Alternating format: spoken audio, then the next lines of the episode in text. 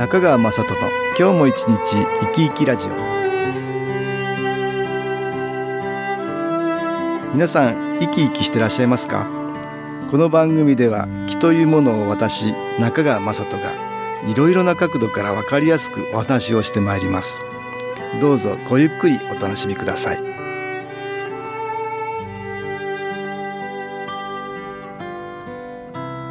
中川雅人の今日も一日生き生きラジオ。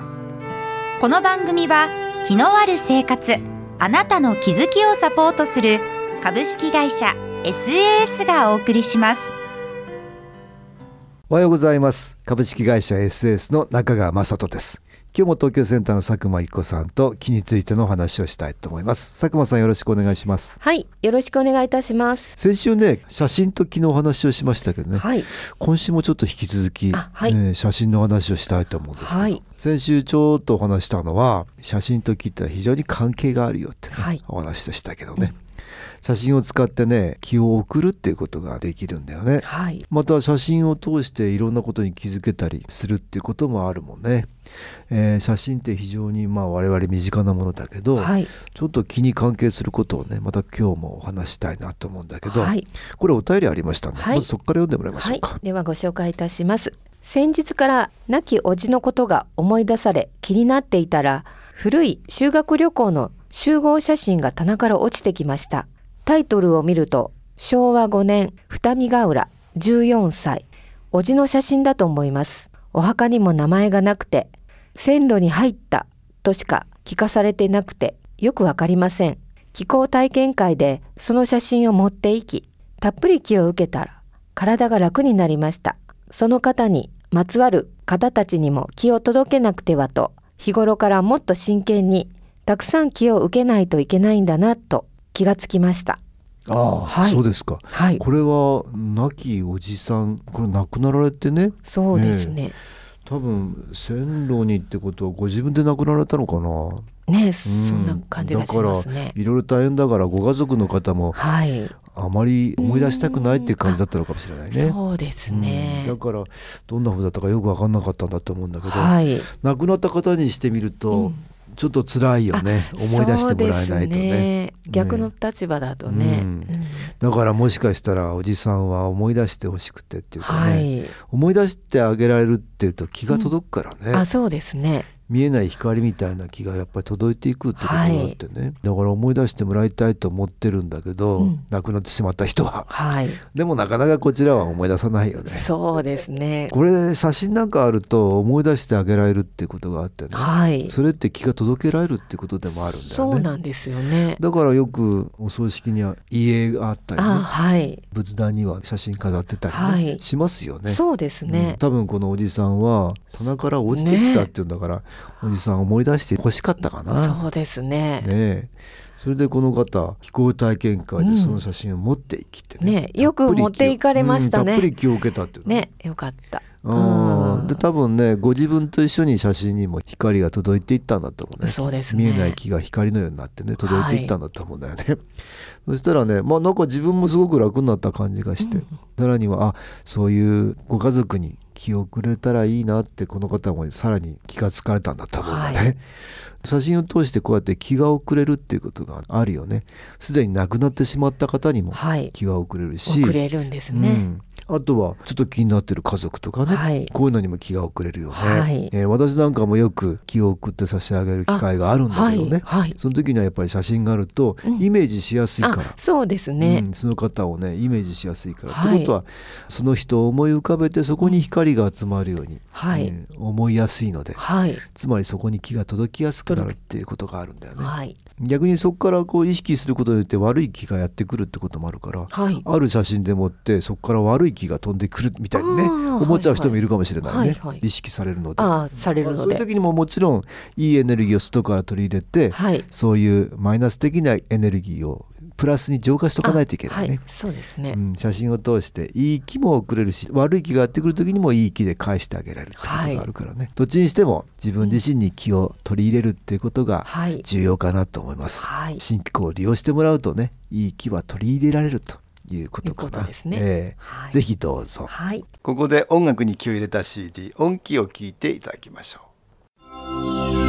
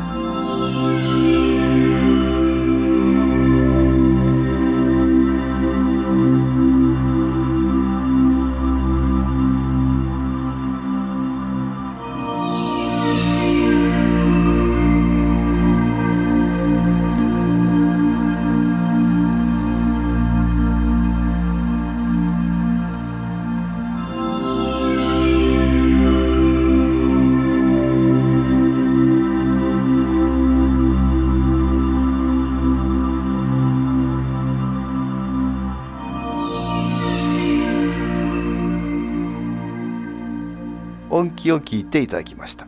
よくセミナーとかセンターなんかでもね、はい、気を送ってあげられる機会があるので、はい、いろんな方に体験してほしいと思いますそうですね。これ体験談まだありました、ね、はい。ではご紹介いたします、はい、姪の Y ちゃんが落ち込んでいて被害妄想もありいつ死んでもいいやと言っていたので困っていました。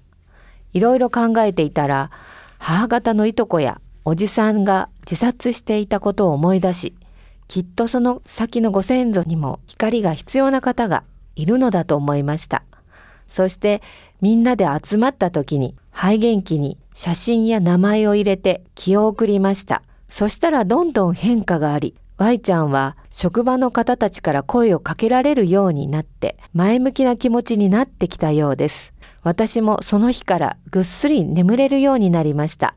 以前は時々自分じゃないなと思うことがあったり、イライラしてしょうがない時がありましたが、性格が変わりつつあり落ち着いてきました。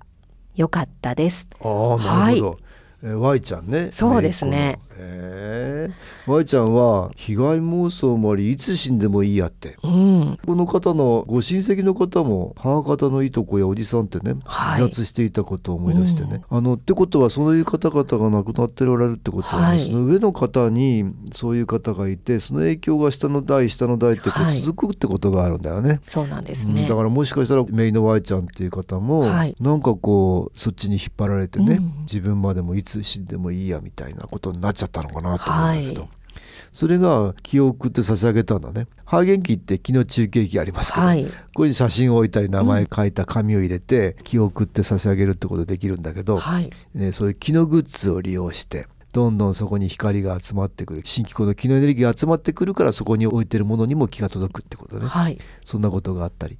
あと自分で意識してあ気を送ろうってねどんどん自分に光が入ってくるのをそちらにも届けようと思えるとねあたかも光が飛んでいくみたいにして、はい、ね、そういう方に届いていきやすくなんだけどこれが多分 Y ちゃんのとこにも作用したのかな。そうですね、ね、どんどん変化がありってね以前は時々自分じゃないな Y ちゃんらしくないなと思う時がこれあったんだね、うん、あったんですね。イライラしてたりね、はい、それがなくなったっていうのはね、はい、性格が変わりつつあり多分いろんなマイナスの気の影響で、ね、辛い人たちのね見えない魂さんの影響で、はい、ちょっと気持ちもねマイナス側にね引っ張られてたのかもしれないね。ね。Y ちゃんこれ元気になってよかったね。はい、写真がこんな風に使えたりしますよね。はい、さらにはお便りもう少しありましたね。ではご紹介いたします。86歳になる母の首のところにできていた腫れ物がそれはもう何年も前からできていたものなのですが最近とても大きくなって気になるので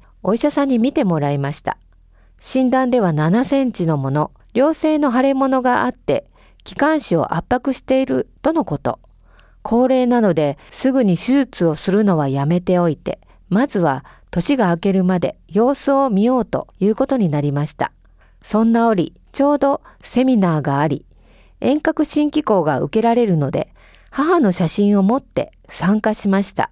年が明けて母に様子を聞いたら、腫れ物がなくなったとのこと。確かに首周りはすっきりして、見た感じは何もありません。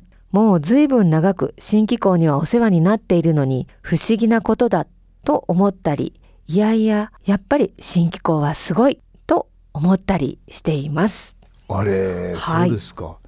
ええ86歳になるお母さんの首のところってね。そうですね、首のところだからねなんかあの嫌だね。ちょっと嫌ですね、うん、まあ良性だからねよかっただろうけど、はいうん、気管支圧迫してるってね。それはちょっと困りますね。嫌ですよ。まあでもちょっと様子見ようっていうことでこの方。たまたまこれ遠隔新機構を受けられる時があったんだね、はい、よくあのセミナーとかでね、うん、私皆さんに気を送りして、はい、そこから皆さんもいろんな方ね一緒に気を受けてみましょうっていうのはねことやるんですけど、はい、その時にこの方写真持ってこられてお母さんに気を送ってみたんだねそうですね。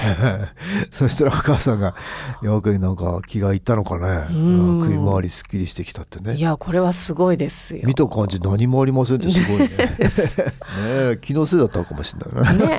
いや本当にそうですね。ね、まああのこんなふうにみんながみんなねこんなふうにすっきりするってことになるかどうかわかんないんだけども、うん、だけどど気が届くことによって、はい悪いことはないからね。そうですね。ええこのようにもうん効果が出るって方もいらっしゃるってことですそうだね。ねだからはいもしもちょっと気になることがあったり、はいね自分ばっかりなくてどご家族にはい気がねどうしても必要だないかなと思うような時には、はい 自分と一緒にその方にも写真持ってきてもらえればはい、気が受けられるのでねそうですね。試してもらいたいですね。はい。無料体験会もありますので、はい初めての方もね、うんぜひご参加していただけるね、とよろし。いただいたらいいかなと思いますね。ええ自分ばかりではなくて、はいい、ろんな方に、えー自分と一緒に気が受けられる気が送れるってことがね、はいありますね。ありますね。今日は写真と木の話をね、はい。東京センターの佐久間一子さんとしました。どうもありがとうございました。はい。ありがとうございました。株式会社 SS は東京をはじめ札幌名古屋大阪福岡熊本沖縄と全国7カ所で営業しています。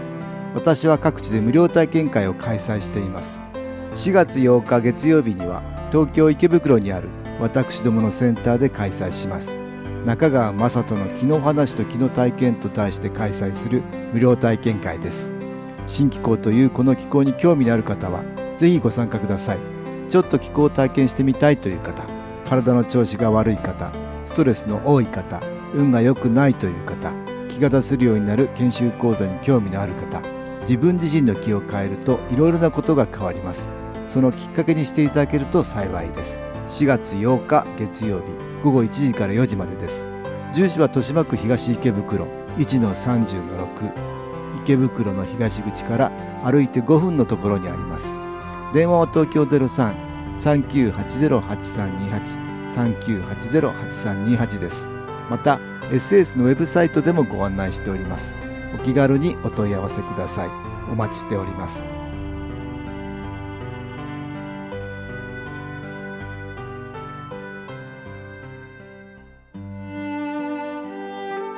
いかがでしたでしょうか？この番組はポッドキャスティングでパソコンからいつでも聞くことができます。SAS のウェブサイト www. 新機構 .com 新機構は SHINKIKO